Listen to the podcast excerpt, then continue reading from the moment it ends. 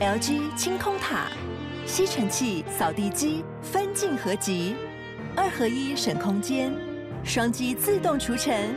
双击一体轻而易举。LG 清空塔。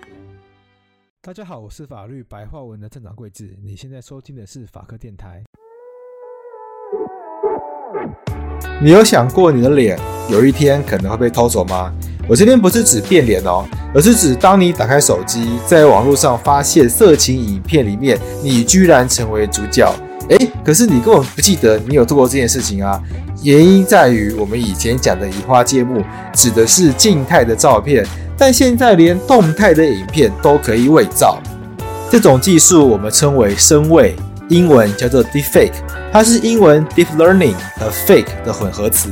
它指的是透过人工智慧将图像叠加到另外一个图像或影片上面的技术。这个技术来自2017年，有一名叫 Deepfake 的使用者在 Reddit 上面张贴利用 AI 技术伪造的好莱坞女性色情片。他还公开分享这项技术，让越来越多人可以自行制作色情换脸影片。而现在，这个技术已经发展到即使不具有工程科科技背景，任何人也都可以独立制作，所以换脸色情片已经成为新时代的数位性暴力犯罪。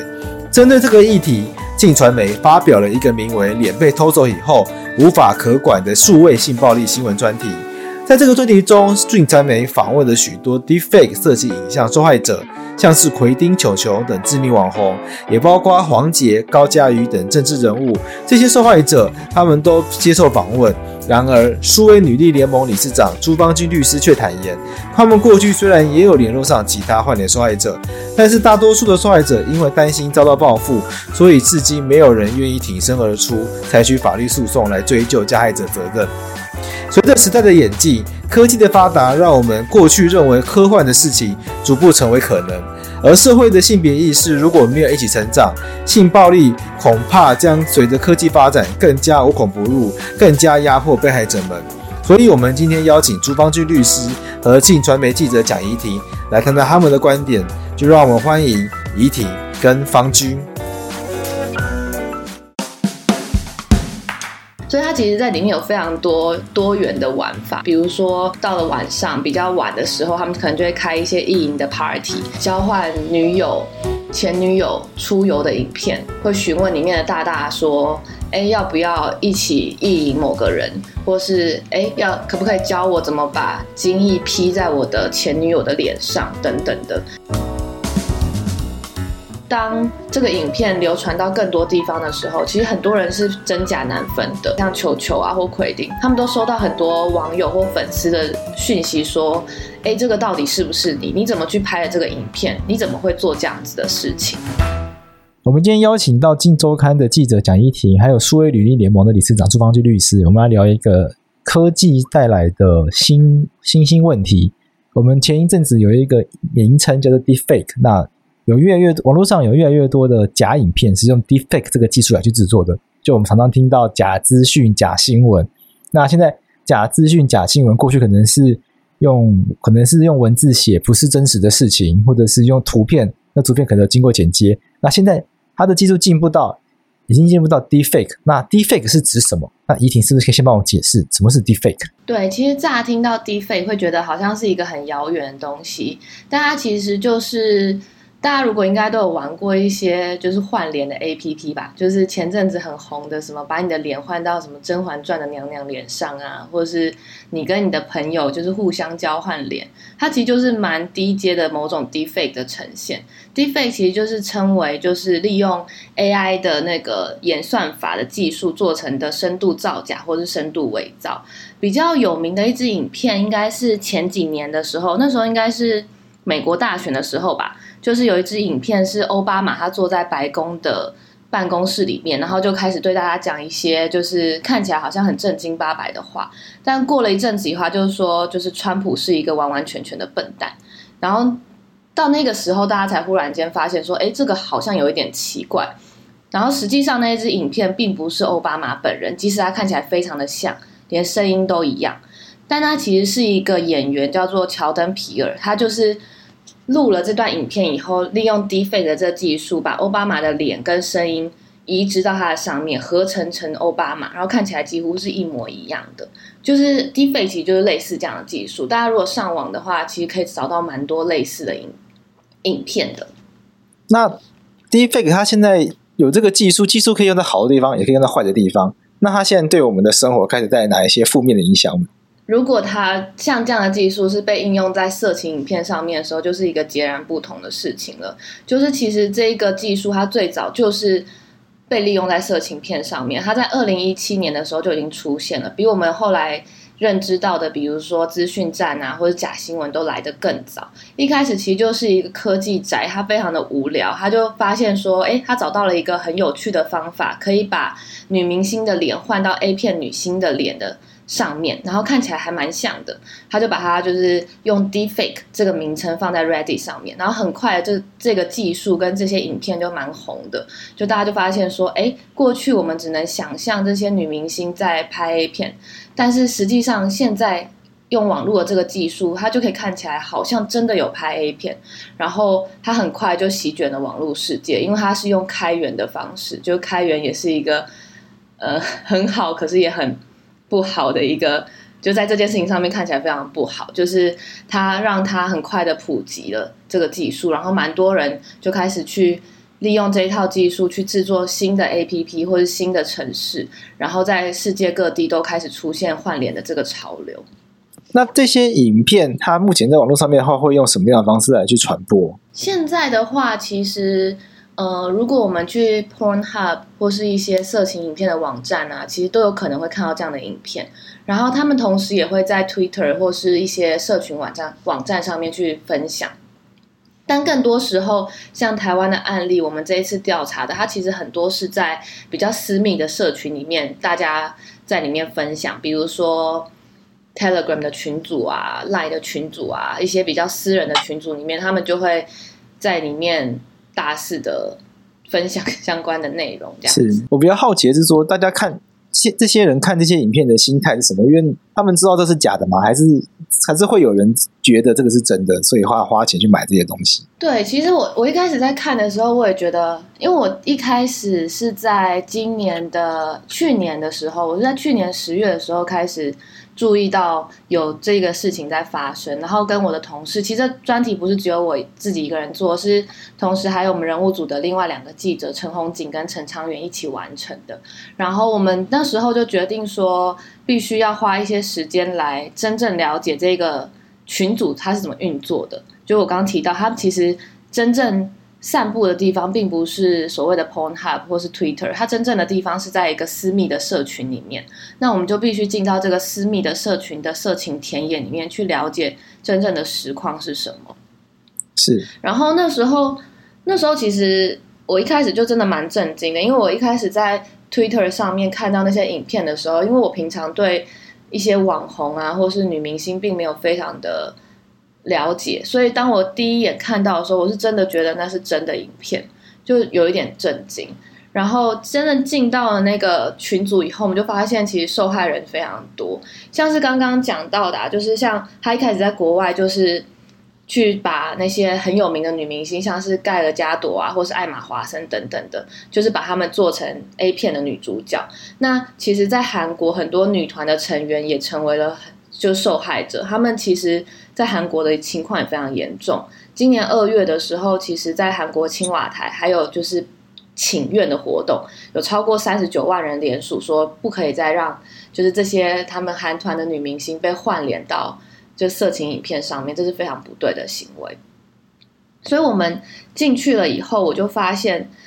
呃，在台湾就是至少在一个群组里面。就有近百个网红 YouTuber，然后也有很多女性的政治人物是受害的人。那在这个报道里面，我们就访问了就是几个当事的被害人，然后请他们聊聊他们的遭遇这样子。刚刚你有问我，就是到底这些人他们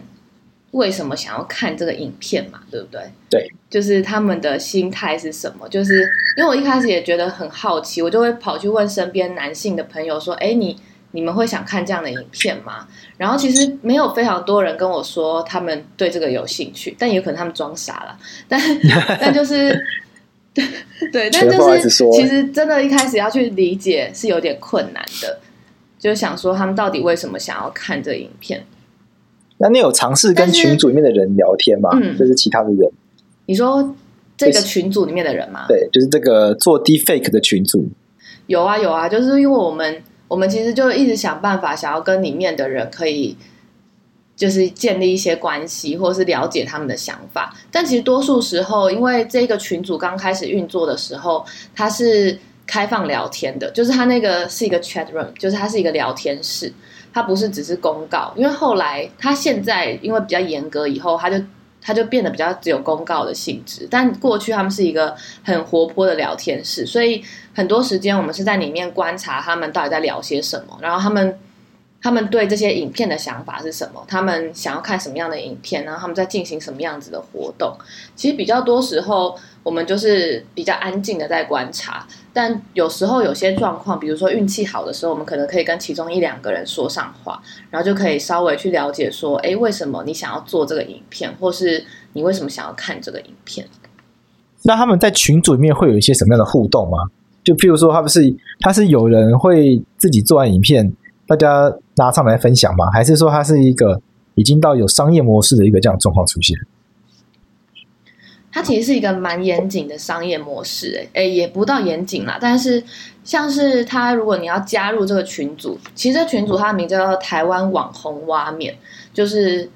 把网红的脸挖掉，然后挖面这个这个词，然后它就会是一个 Telegram 的账号，那你就必须去跟呃。这个账号联系，不过现在它已经不叫这个名字了。但基于一些就是新闻伦理的那个要求，我们就没有把它新的名称公布出来。反正当时我们就是要跟这个台湾网红挖面去联系，然后跟他说：“哎，我想要加入群组。”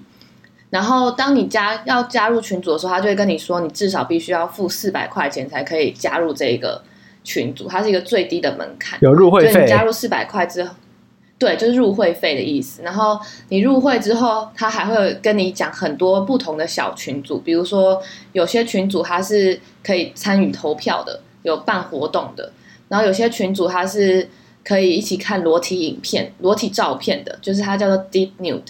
就是裸裸照的影片的群组。然后是有些群组它是呃 VIP 才可以去的，那你就必须消费到一定金额才可以去。然后有些群组它就是。呃，备份群组，就如果你这个群组它发生什么问题的话，你还有一个备份群组，所以它其实有大大小小的群组，就是存在在这一个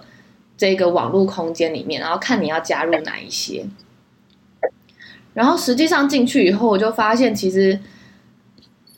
他们的，就是我跟朋友聊以后就发现，其实他们的那个社群功能真的蛮强的，诶，就是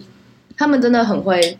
办活动。就像你刚刚问到，就是他们到底在里面都在做些什么事情嘛？他们怎么样互动啊？怎么样去去呃讨论这些事情？其实他们那个负责的这个团队或是这个人，他们是超级跟上时事的。就比如说，他们像之前鸡排妹的事情很红嘛，就是他性骚扰的疑似性骚扰那个事件，在新闻上面很红，然后他们就趁着时事就推出了鸡排妹的大礼包。就是就是特别又做了一支加长版的鸡排妹的影片，然后拿来贩售。然后碰到过年的时候，他们也就想说，哦，大家过年在家里很闲，所以他们也会做出过年大礼包。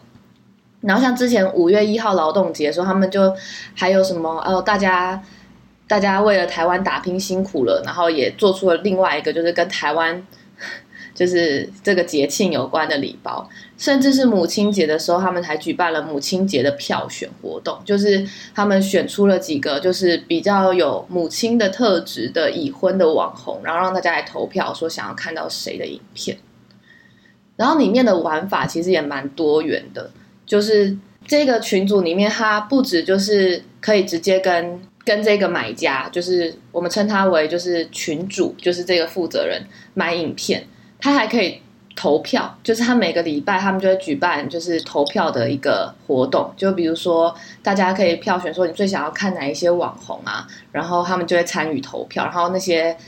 有入会的会员他们就可以去投票说我想要看谁。那当然很多他们就是投票了没有上嘛，所以投票没有上的话呢，他们还可以集资，就可以跟他们相关的就是一些同好，他们就可以说：“哦，这个礼拜谁谁谁没有上，那我可以集资去买他的。”那他们还可以抖内，就是花钱就直接打赏给群主，然后甚至也可以去竞价克制，就是你可以去克制一支完全属于你自己的影片，但这个是只有 VIP 才可以做的。然后另外你还可以去买换脸的模型的软体，就是你可以自己去买一个软体来，就是做你想要做的影片，然后。这个站方他们还会附赠一些教学啊，跟附赠一些他们已经做好的一些模型。就模型就是，比如说你换脸要有一些参数，可能才会做的更像。他们就会给他们一些做好的模型。所以它其实在里面有非常多多元的玩法，然后透过这些玩法，这些里面的人他们就可以在里面交流啊。比如说。每到每一天，可能我们有时候观察的时候，就会发现说，到了晚上比较晚的时候，他们可能就会开一些意淫的 party，就是呃交换女友、前女友出游的影片，或是会询问里面的大大说，哎，要不要一起意淫某个人，或是哎，要可不可以教我怎么把精液披在我的前女友的脸上等等的，就他们在。在里面就会开这样子的一个数位的派对吧，就到了晚上的时候。那其实这些里面所有的东西，像他们得到的，比如说春节的影片啊，或是鸡排妹的影片，都是某种呃蛮有价值的色情资源。就是意思就是你加入了这一个群组以后，某程度上就成为了一个色情富翁了吧？就是你可以。比如说，你买的那个春节礼包里面，可能它不只有换脸的影片，它同时还包含了中国裸贷事件的一些图片，像是呃，因为中国裸贷就是某种在中国那边有些女生她们被性勒索的一些裸体的照片，然后或是像南韩 N 号房的一些外流的影片，也会出现在这个群组的一些 bonus 里面，然后甚至是像是素人被迷奸的影片，就也会被放在。这些礼包里面，那当当加入的会员拿到了这些大礼包以后，其实他就有很多的资本可以去分给他的朋友，或是可以让他在其他的群组里面成为一个哦，我有这些东西哦，或是我有这些东西可以跟别人交换更多有价值的东西的一些资本。所以，其实看看就是在里面，我们在里面待的这段时间，其实真的会觉得还蛮。就是惊人的，就是它是一个在换脸，然后换钱跟换资源的一个数位派对这样子。那像这样子的影片，它跟我们过去讨论过的一个议题叫做未经同意散布性私密影像，它是类似的概念吗？还是它其实有一些本质上不同？譬如说这个 defake 的影片，我们可不可以说哦，因为它这个自始至终就是假的，所以它对于本人的伤害可能比较小，或者是比较容易澄清？那是不是会有一些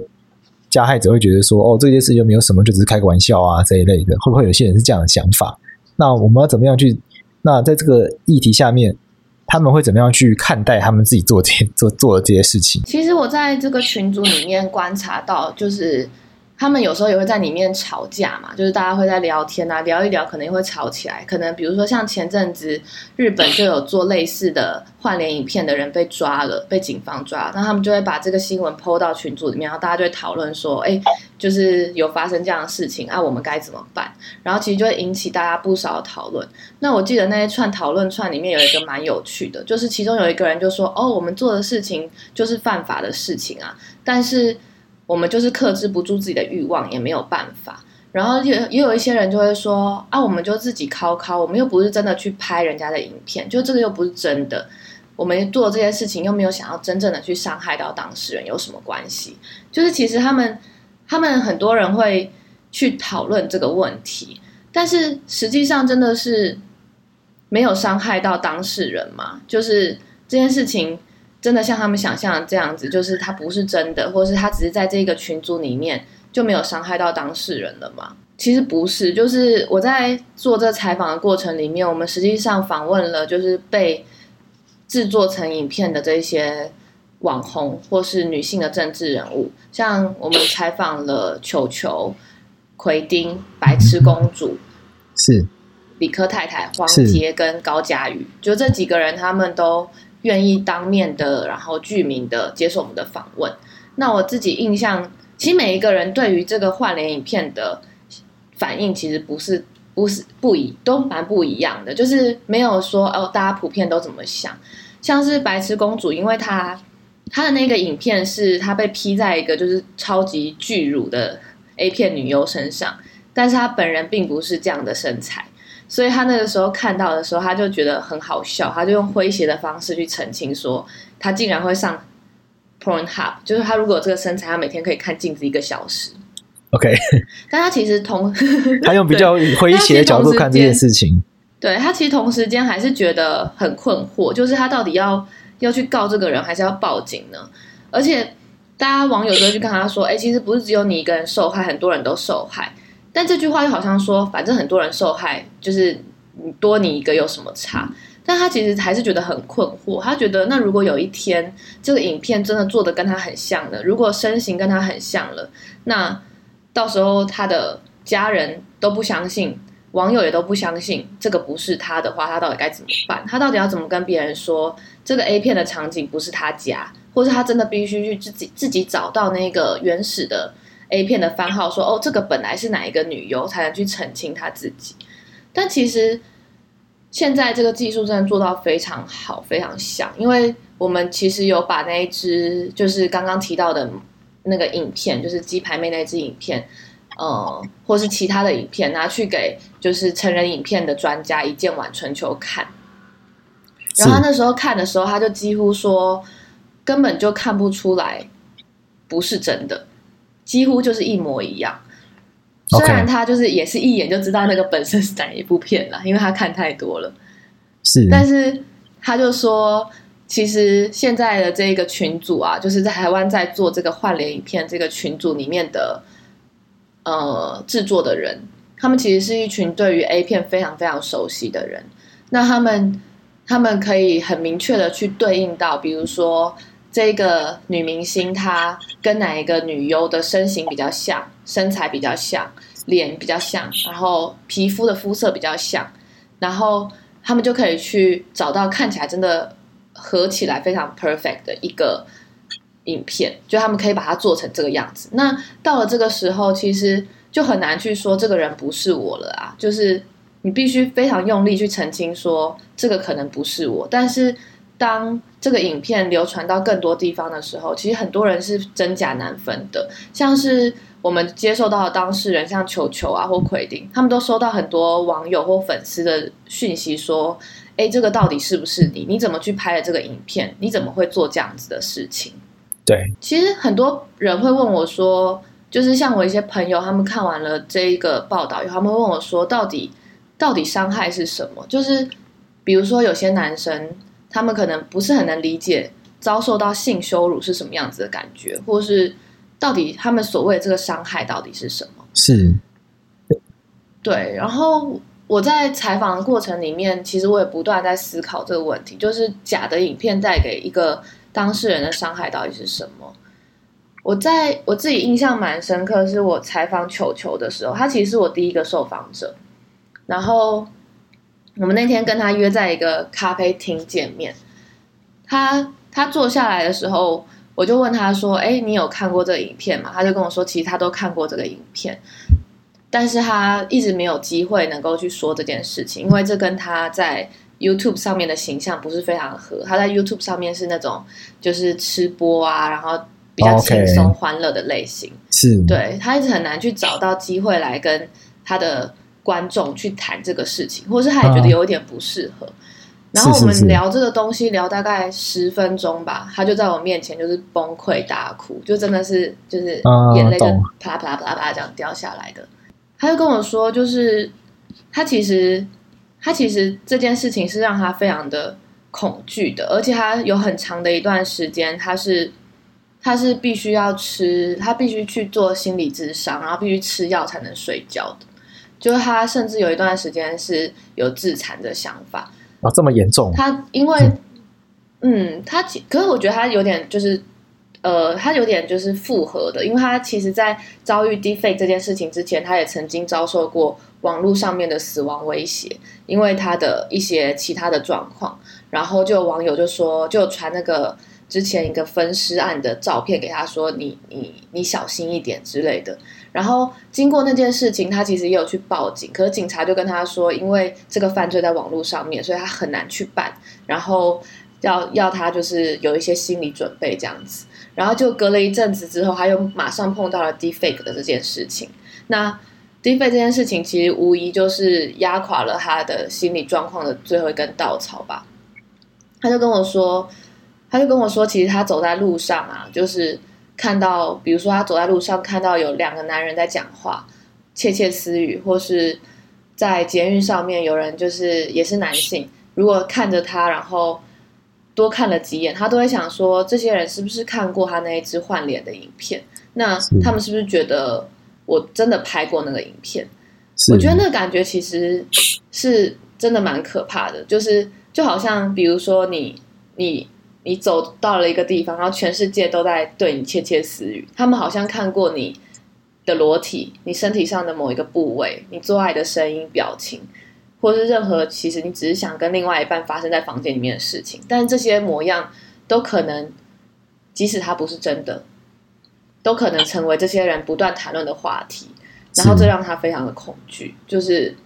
他其实不知道这些人是不是真的看过，也可能是他多想了。但也可能不是，所以其实这样的状态就把他真的是逼到一个蛮不好的一个情况里面，然后让他就是几乎有一整年的时间都必须靠就是药物跟心理智商来让自己就是可以稍微过得比较好一点。我想要请问朱律师，朱芳君朱律师，像这样子的一个状况，Deepfake 他用假的，他这种制造假的色情影片，他对于当事人的伤害。目前我们台湾的法律是有办法去处理的吗？其实 Deepfake 这个议题呢，一般人的第一个反应也会是：哎，可是这个不是他本人的影片啊，哈，那只是一个拼装过的影片。那如果以现行的法规来说，其实并不是没有可以处理的法条，但是呢，其实他有恐怕是有点没办法反映当事人他面临这些事情的身心状况。哈，例如说，我们以刑法来讲，现在人当然可以用。散播呃猥亵物品来处理这样子的问题，哈，这个跟散播真正的性私密影像，就是当事人本人的性私密影像是类似的状况。反正，在假设它是一个色情片的话，在我们目前刑法的评价上，会认为它是一个猥亵物品。但是，其实对当事人来说，他们会有点难接受，说，哎，这其实是对我的。呃，肖像或是隐私，或者名誉的一种侵害，为什么会是用散播猥亵物品这样子的罪名来论断？但是这个实务上目前能够使用的刑法上面可能是这个。另外就是个资法，好，在第二十条，好，在然后第四十一条也有关于这个违反第二十条的一些刑法的规定。所以现行在刑法上可能处理的，如果他没有兼伴有其他的侵入电脑，啊。的状况的话，各资法跟散布猥亵物品是很常用的条文。那其实我觉得也有可能可以使用妨害名誉的罪名。啊，对我来讲，这也是一种妨害被害人名誉的行为。那如果是民法上的话，当然我觉得他如果用侵权行为的这样子的，以民法的条文去请求精神上的损害赔偿，我相信是有机会的。不过目前我们联盟之前曾经主动去。询问过哈，有一些网红，就像刚刚怡婷讲的，他们对于自己的照片被 P 到这些用 Deepfake 的方式 P 到网络上成为色情片，其实他们也很觉得很难接受哈。但是为我们询问他说，是不是需要一些司法上的帮忙哈？我们也许可以提供一些协助。他们其实是害怕的啊，因为会担心说，现在我根本不知道是谁把我的影片做成，把我的这个脸 P 在这个色情影片上。等我，如果我真的一旦提告，第一个到底能不能抓得到人？第二个是，纵使我抓得到好了，也许会遭到更多的报复，拿到有更多的这样子的影片跑出来。然后另外一个是在他们公众形象上，会不会让大家一直有一个印象，觉得啊，你们就是呃想到这个网红就联想到他 Deepfake 的影片，而没有想不会直接联想到他其他在演绎，就是他们在表演上的一些投入或付出。所以基于这个种种的考量，其实目前我们所知道是，我们询问的这些网红都没有要提出这个法律途径救济的意愿。那我们目前在呃司法院的网站上搜寻一些判决书，似乎也是没有看到呃有这样子的潜力。呃，所以这个可能是未来我们需要努力的一个方向。那我们目前有哪些方法可以来去处理像这样子的状况？就是说，呃，我的意思是说，我们如果接下来认为这是一个问题的话，我们应该要往哪个方向？嗯、譬如说修法吗？还是我们希望呃法法院针对既有的法条做一些不同的诠释吗？其实既有的，就如我刚刚说的，我觉得既有的法条是可以做一些对加害者的制裁，嗯，或是请求损害赔偿，但是这一点。呃，但是目前这个像刑法的规定上，确实没有办法反映说它是以一个 散播猥亵物品的概念在处理哈，所以它并不是用一个侵犯个人隐私的保护法益在想这件事情哈，这个是我们可能可以去推动修正的一个方向。那有一些国家却呃，像我们所听到是真的有人在倡议针对 deepfake 这样子的行为做一些刑事处罚的规定。那另外就是说，未来如果真的有被害人愿意提出民事损害赔偿的诉讼的话，也很希望法院能够呃理解到这一些虽然是假的影片，对于被害人所造成的各种精神上的伤害，好，还有他整个的名誉，呃，尤其是他常常使用的是公众人物的这个脸，好，那这个时候对于这些公众人物来说，他们的呃这个形象其实也可能受到蛮大的损害。那我们未来是希望能够倡议，让更多人能够正视 deepfake 这个的问题。然后，当然在这个执法单位的这个技术层面上，也必须要有所提升啦。就是我们怎么样能够很找到这一些躲在荧幕后面的人，然后在制作这些影片发送出去，这个对于执法机关来说，当然是相当的挑战。那我们目前台湾还有哪一些数位性暴力的犯罪态样，或者是目前有哪一些因为数位科技的发展而产生的新兴的受害形态？好，呃，刚刚讲到，呃，我们先讲一下 Deepfake。其实刚刚有一个很重要的点是说，怎么样把影片下架的问题。对，那这个我们目前其实还没有处理的经验，而且我们相信应该会遭遇到相当的困难。我们目前能够处理到下架的影片。其实是用一个跟下这些平台协商的方式，那能下架通常都是真的是当事人本人的影片，那有儿少的就比较容易处理哈，因为是未成年人，有未成年人性剥削防治条例的这个依据来处理，但是成年人的部分，纵使是真正当事人本人的私密影片，都已经要花很长的时间。跟各个平台沟通下架的方式，然后期程有时候也很慢。那网络散播的速度是非常惊人的，大家也很清楚。你只要多放一个小时、两个小时，就又多了一群人看到这个影片，而且可以下载又转传。哦，所以这个下架的问题，在这个影像滥用的暴数位暴力部分，一直都是我们很关注的问题。那刚刚桂枝问到说，其他不同形态的这个数位暴力，其实我们大体上可以分成五类啦。这个是由我我们是以这个行为的态样啊、侵害的状况来做一些区分。第一个就是隐私的侵害，好，当然刚刚讲的这个影像的滥用，这个是很大的一块，所以我们把它特别拉出来讲，而且它也是伤害这个杀伤力特别大，然后现在也很严重的议题。那另外的隐私侵害包含说肉搜啊，好，用偷拍啊。然后到用骇客的方式骇取资料、数位跟踪，那甚至现在很很红的物联网哦，我们在国外都已经陆陆续续传出说用这个家里的家电去骚扰可能自己的前呃前伴侣哦，有亲密关系的人，呃，就是控制门铃啊，让明明没有人在按门铃，却一直会发出声音，然后家里的家电可能明明就没有去。自呃，当事人在家里明明就没有用遥控去操作，你可是他却会开开关关哦。其实这个是对当事人蛮重大的一种骚扰。另外还有一种是身份的伪冒，这个网这很常见嘛，网络上会自己我我比如说我开了别人的用别人的名字开了一个账号，然后呢贴了很多他的私密的影像，但其实根本不是他本人哦。这个我我猜很多很多朋友在网络上有碰过这样的问题哦，例如说在脸书上面。是好，另外呢，还还有很大家可能有使用苹果手机的话，苹果有个很好用的功能叫 Cyber Flashing，就是它用呃，它有一个 AirDrop 的方式，可以让呃我的手上的资讯或影像散布给很多人。好，那这个 AirDrop 的东西呢，在包含在台湾或是在国外，在大众交通工具上，很常被拿来滥用，丢一些不雅的照片。哈，比如说有的人就把自己的下体照放上去。哈，之前在就有台湾发生过一个很算应该蛮多人知道的例子，新闻也有报道，就是它上面写那时候疫情也已经发生了。哈，那那个传送 AirDrop 的标题就写防疫小常识，然后有些当事人呢比较。想说，哎，那看一下大家传送的防疫小常识是什么？他那时候在捷运上一点开来，哇，是下体的照片。他看了其实非常的错愕跟惊讶。一种骚扰，对，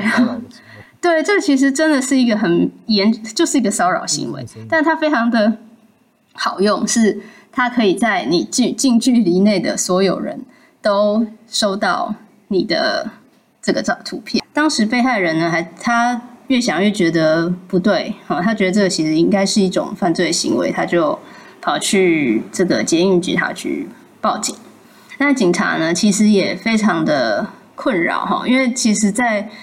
包含国外也是一样，发现说这样子的快速的传播，这个 AirDrop 这个机制呢，其实非常难抓，因为他的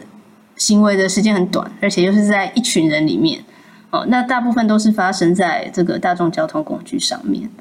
这个也是一个蛮有趣。其实，在刑法上，它就是散播猥亵物品没有错，哦，但是他碰到的是实际执法的困难。那另外呢，我们也会碰到在虚拟实境里面的一些猥亵行为，这个也是一个很新兴的议题。在 VR 的世界里面呢，我去性攻击某一个人的分身，性侵害某一个人的分身。这样这件事情该如何评价？哦，这个也是我们目前面临的问题。那还有一些就是，呃，比如说人口贩运，哈，有些性贩运，那它是利用通讯科技设备，嗯，这样南韩的 N 号房事件其实就混合了刚刚我讲的很多不同形态的数位性别暴力，然后造成对于被害人非常大的伤害。那还有一类就是在网络上的对于性真。以性别为出发点的仇恨言论和行为，啊，这个都是现在有发生过的比较新形态的数位暴力。那我想要补充一下，是就是刚刚方俊律师有提到说，哎，受害人其实他们不太愿意出来提告啊，等等的。其实，因为我们在联系这些受访者的时候，也就是。有询问过他们说，哎，有没有考虑过要走法律的途径啊？或是有没有想过要报警？那其实几乎所有的受害者都跟我们说，他们都有呃私下去咨咨询一些律师的意见。像是奎丁，他就有去问过律师，但是律师就跟他说，就是现在的这个犯罪方法，因为对方可能会用浮动的 IP，或是加上这个群组，他其实是用 Telegram。那 Telegram 其实就是以隐秘著称的嘛，它是甚至可能连南韩的 N 号房的事件，他们警方到现在都还没有真正的跟 Telegram 联系上过，就是因为他们是一个非常不太愿意去跟外界去接触的一个，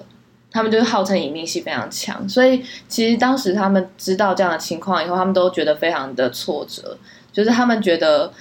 根本就没有办法去制裁这些人，那他们要自己怎么办？所以那时候奎丁他是自己拍了一支影片，然后嗯、去跟大家解释说，哎，他发生了这样的情况，然后这非常的不 OK，然后非常的不舒服等等的。但是报复的这个状况马上就发生了，就是他。发了这个影片之后啊，然后过了没有多久，他就马上又被做成了新的影片，就是那个群组里面的人帮他做了新的影片，然后也把他原本的影片当成宣传片，就是更大肆的去宣传，然后反而再给他更严重的一个伤害。其实，在这个过程里面，他们其实是承受非常多的压力，才能够去说出这件事情，因为确实说出来的风险可能是很大的。然后刚刚也有提到，就是国外有修法嘛，因为我们同事另外一个同事他也有去做那个韩国的编译，然后我们就发现，其实因为低费这件事情在南韩非常的严重，他们是从女明星到一般人的，就是被制作成低费的情况都很严重，他们甚至有就是一些一般的女性，她们收到了就是不认识的网友传了一个他被做成低费的影片给他，然后就跟他勒索说，你要给我五百万韩元，不然就是我要把这些影片就是传给你的家人、你的熟人、亲朋好友等等的。然后最后他因为真的太害怕了，然后他的爸爸就马上把信用卡资讯交给了当事人。所以其实这个事情在韩国非常的严重。然后他们在二零二零年三月的时候，他们就通过了那个性暴力犯罪处罚特别法的一个修正法案。然后它里面就有规定说，散布低费的影片就会被处以五年以下有期徒刑跟五千哎。万韩元以下的罚款，而且如果有盈利的话，最多可以判到七年的有期徒刑。然后后来他们修法也说，只要你是持有或是购买，你都有可能面临相关的刑责。你只是储存也一样，就是他把这个范围拉得还蛮大的。啊，这个相对来说刑责变非常重，而且打击的面非常广。对啊，就是他们算是蛮，就是。算是比较硬起来在做这件事情吧。那我们像我在这一次采访过程中，也有跟那个就是行政院的发言人，然后郑伟罗秉成律师有聊过这个议题。然后他也跟我们说，其实像刚刚方军律师提到的，就是现在的性暴力其实是非常的广泛的，就是它的它的定义跟以前是不一样了。就当他到数位世界以后，你可能玩线上游戏。也可能会遭受到性暴力的情况，所以他那个罗律师就是政委罗政委就跟我说，其实他们也有考虑要全面的去修性侵害防治法，就是去重新思考这个时代里面的性侵害到底是什么样子的一个定义，就它可能不是过去只有肉体上的性侵害，它可能同时包含了数位上面的性侵害，就是在这个层面，他们其实也在重重新的去思考。比如说刑法，然后性侵害防治法等等的一些问题。性暴力这件事情是自古以来都有的，那因为数位的这个工具的关系，所以它又有了不同的方式、跟技术、跟面貌。哦，那这个难在立法上面困难的，当然就是说，它可能已经在这个它的样态太多，哈，不是单一行为的模式，所以这个在立法上要怎么样？做在各个方面都做不同，做略做作为好的一个修正，能够适用到比较多的数位暴力的这个太阳，就是很困难的问题。哈所以像数位女力联盟也是之前也曾经跟罗政委做一些讨论，哈，希望在这个数位性别暴力上有更多的法律的工具，能够处理现在面临到的一些议题。现有的法律工具当然也是存在的，好，那在那一方面就是只能希望说。有更多的被害人愿意出来，然后能够建立起很多法律的潜力，让后面的其他的被害人能够看得到，然后也愿意出面来做处理。那至于很多法律机制的搭配，比如说影片下架这个非常迫切的问题，在目前的法律上真的是没有办法处理哦，所以我们才会希望能够推动一个呃，比如说性私密影像保护的法律，至少能够着重在不是。其实大部分被害人最想要的就是赶快把影片下架，那这件事情是我们现在真的比较难处理的。那我们节目最后想要请教两位，就是说，呃，我们要怎么样让自己，因为呃现在的科技越来越变化越来越多嘛，我们有有没有什么办法让自己不要成为被害人或加害人？两位会担心从事这样的议题倡议，然后你被报复吗？会这样会有这样的担忧吗？我觉得就像刚刚提到的，就是南韩的情况嘛，就是其实刚刚桂枝有问到说，哎，到底这些人他们做这影片的心态是什么？他其实有一个程度上，他某种程度是一种性勒索，就是他同时，他他可能是希望，呃，性勒索就是去借由这影片去勒索当事人嘛，那他也可能是借由去做这样子的影片，让某些女性的。比较知名的公众人物，让他们不能发声。比如说，像我们在这群组里面也有看到一些比较有名的女性政治人物，但她可能是比较年长的，然后不是那一种，就是呃，一般人认为说他们是呃会，因为像我们访问到的很多网红，他们可能就曾经被票选成一夜情对象啊，或者是性幻想的。对象冠军这种，他们就是被当做意淫的对象，而现在它就是一个非常好的意淫的工具，利用 Deepfake。但是他们，但这些这些比较年长的女性政治人物或是女性的公众人物就不是这个情况，他们其实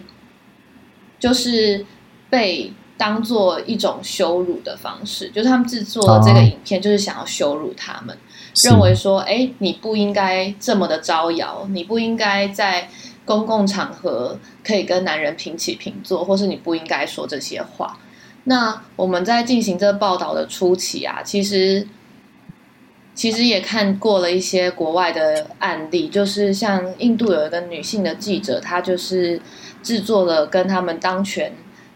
的有有关的一些性骚扰的丑闻或者性侵案的丑闻，